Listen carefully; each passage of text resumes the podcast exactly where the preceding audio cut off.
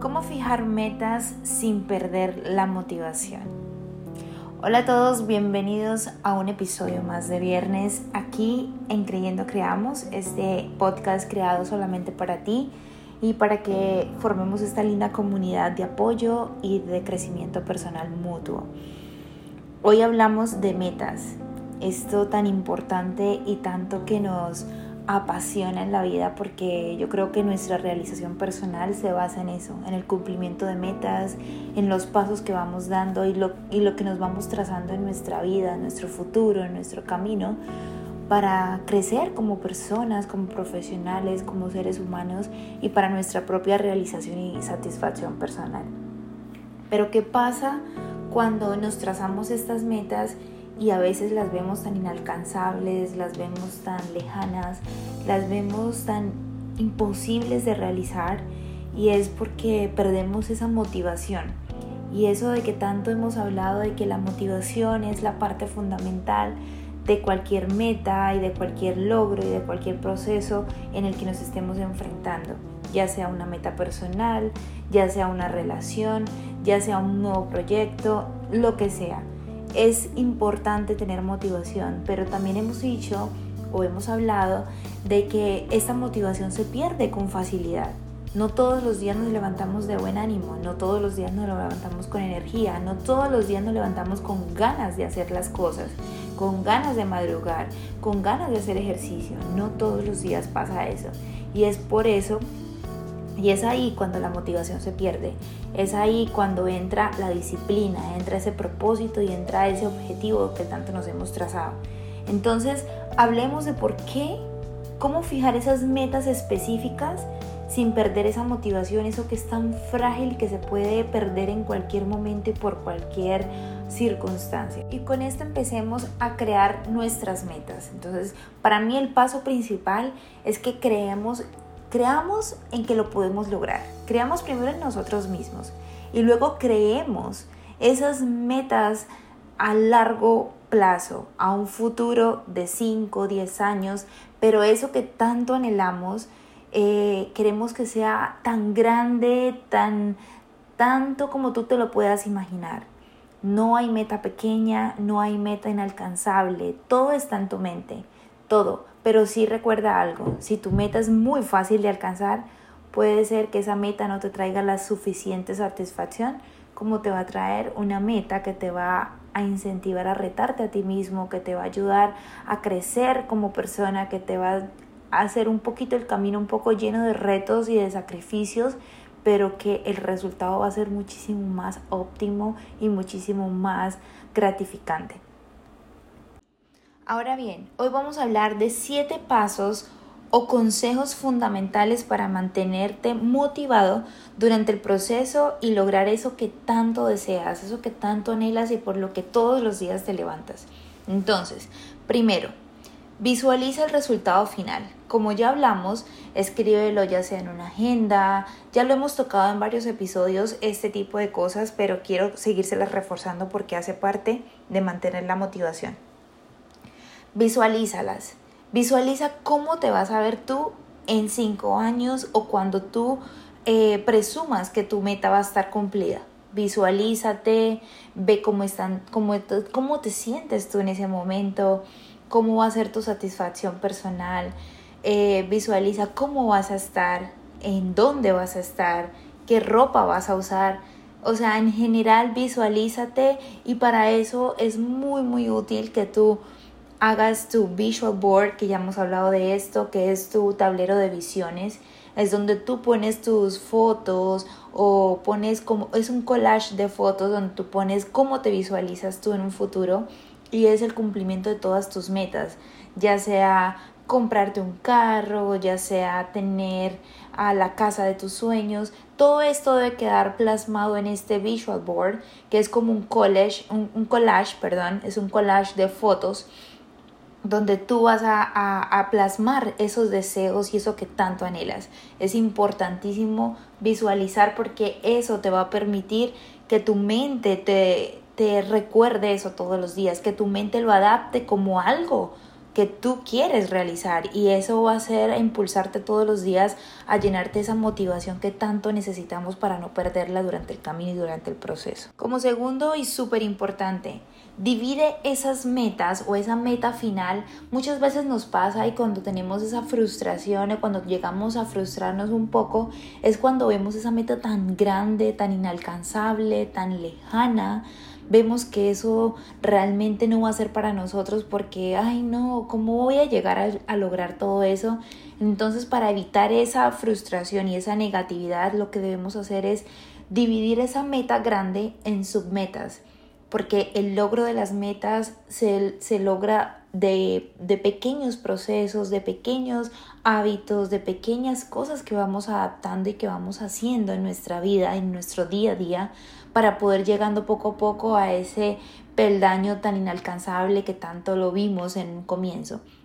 Entonces, y meta importantísima, segundo punto importantísimo, divide tus metas. Empieza de atrás para adelante. Lo recomendable es que primero pon tu meta principal, segundo, que antes de esa meta, qué tendrías que estar haciendo antes de llegar a la meta final y así sucesivamente hasta llegar hasta donde estás hoy es empezar de atrás para adelante y empezar a dividir esa meta principal en pequeños pasos hasta llegar a esa meta final.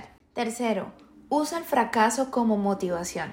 Yo sé que aquí es donde muchos, muchos, muchos eh, pecamos y es porque todos le tenemos miedo al fracaso. Todos tenemos miedo a, a hacer, a, a, quedar en vergüenza, todos tenemos miedo a qué es lo que emprendamos no funcione, a que perdamos dinero, a que perdamos amistades, a que perdamos tiempo, etc. Entonces es normal sentirlo, pero si tú no te arriesgas, otro lo va a hacer por ti. Si tú no lo haces, otra persona sí lo va a hacer.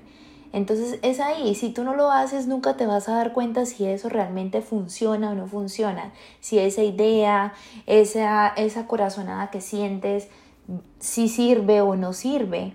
Entonces yo creo que ahí es donde está la base principal. Usa ese fracaso como motivación, e incluso cuando ya estés durante el proceso. En muchas ocasiones, ¿qué sucede?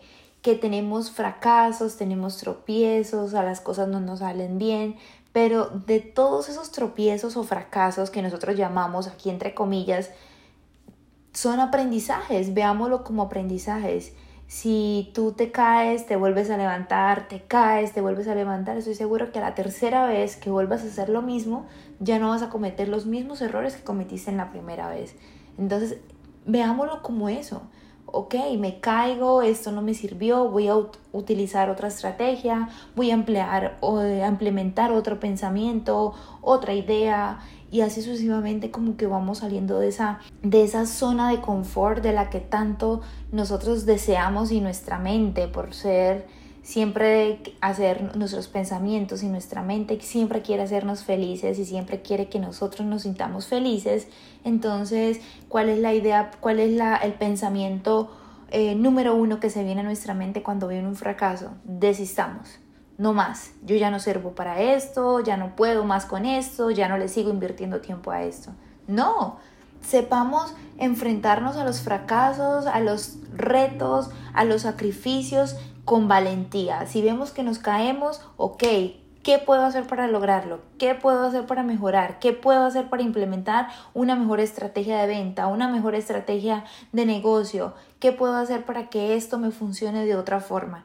Y así mantenernos motivados durante este fracaso, como que tomar el fracaso como un aprendizaje y no como y no como algo negativo del proceso, sino al contrario.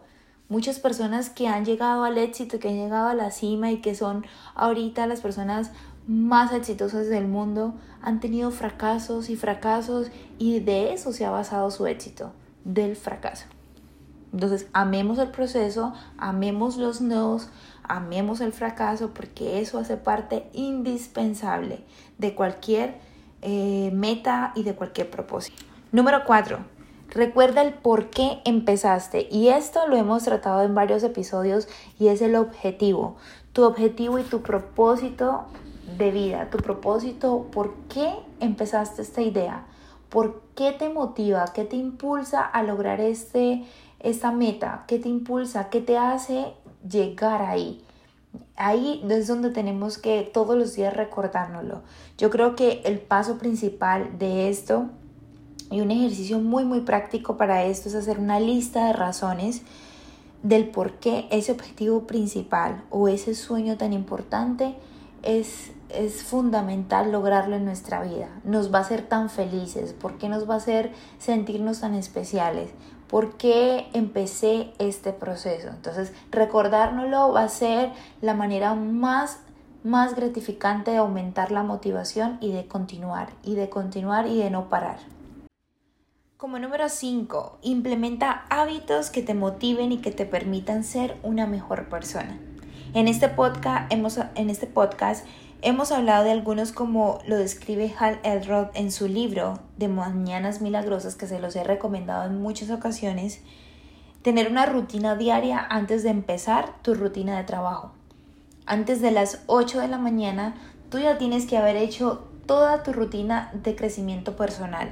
Eso que te va a motivar, que te va a mantener, que te va a dar energía para empezar el día, que te va a dar una aura distinta para que tú puedas sentarte en tu escritorio y empezar a cranear, empezar a planear tu día.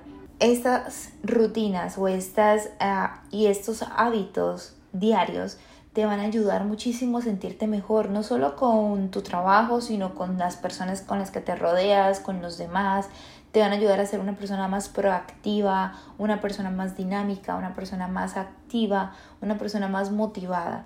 Entonces ahí es donde vienen las recomendaciones de, de, este autor y de muchos más, donde, donde dicen que debemos adaptar nuevos hábitos. Las personas exitosas son saludables, comen bien, hacen ejercicio, Em, se mantienen leyendo, escriben, agradecen todos los días, meditan, etc. Haz algo, algo, algo distinto a tu vida. Incrementa rutinas distintas, hábitos distintos, juega contigo, con tu manera de, de, apreciar y de, y de entender esta situación y esto que está pasando nuevo en tu vida y poco a poco vas a descubrir qué te hace feliz, qué te, qué te mantiene motivado, qué te mantiene con la energía arriba para que puedas dar tu 100 en tu proyecto, puedas dar tu 100 en todo lo que deseas y en el cumplimiento de tus logros. Ya sabes, el éxito dependerá de lo constante que seamos. De ahí se basa todo. La constancia es la base fundamental de cualquier proceso. Es mantenernos, es dar pasos pequeños pero seguros. Dar pasos, pero sin parar, sin parar, todos los días un poquito, todos los días un poquito. Así tú pienses que no estás haciendo nada, que no veas todavía el final, recuérdate que estás avanzando muchísimo más, que ya empezaste. No mires todo lo que falta, mira el camino que ya has recorrido y eso te va a llevar a mantenerte motivado, alegre e inspirado en tu día a día. Número 6. Rodéate de personas que te inspiren. Tus amigos, tu mentor y las personas que te rodean tendrán un gran impacto en tu vida. Son las personas que realmente van a determinar si tu proceso va a ser un éxito o tu proceso va a ser un fracaso total. Entonces, ten mucho cuidado con las personas con las que te rodeas. Aléjate de esas personas que no aportan nada positivo a tu vida. Rodéate de gente que te inspire, que te motive a ir por esos sueños que tanto quieres y que tanto persigues. Hay un estudio que dice que somos el resultado de las cinco personas con las que nos relacionamos día a día. Así que si tú estás hablando todos los días con personas tóxicas, saca conclusiones en qué tipo de persona tú te estás convirtiendo. Asimismo serás tú. Personas tóxicas, personas negativas, personas que solamente ven lo negro y lo negativo en todas partes, que no ven soluciones y no ven problemas, que no ven oportunidades. Asimismo te vas a convertir tú. Si tú solamente hablas con una persona que solamente te cuenta problemas y que solamente se queja de la vida y que solamente su vida es lo más gris y más negro de este mundo, asimismo tú te vas a convertir. Entonces, tenga, tengamos muchísimo cuidado en ese aspecto, seamos mucho más selectivos con las personas que nos rodeamos porque esas personas pueden influir muchísimo en tu vida. Celebra cada proceso como número 7. No te enfoques en lo que falta, no te enfoques en, el, en, la, en, en que no has podido llegar muy rápido, más de lo que tú habías planeado. Eh, enfócate en todo lo que ya has avanzado. Enfócate en los pequeños logros que has alcanzado. Celébralos porque eso te van a mantener motivado, eso te van a mantener alegre y constante en ese cambio y en ese proceso al que tú quieres llegar, en el que tú estás y en el que tú estás con los cinco sentidos puestos y con toda tu energía y con todo tu corazón puesto, porque eso, de ahí depende ese cumplimiento y llegar a ese éxito y a esa meta que tanto deseas. Yo te dejo estos consejos, te dejo este tema que tanto me apasiona porque es un tema que practico todos los días con mis metas, con mis sueños.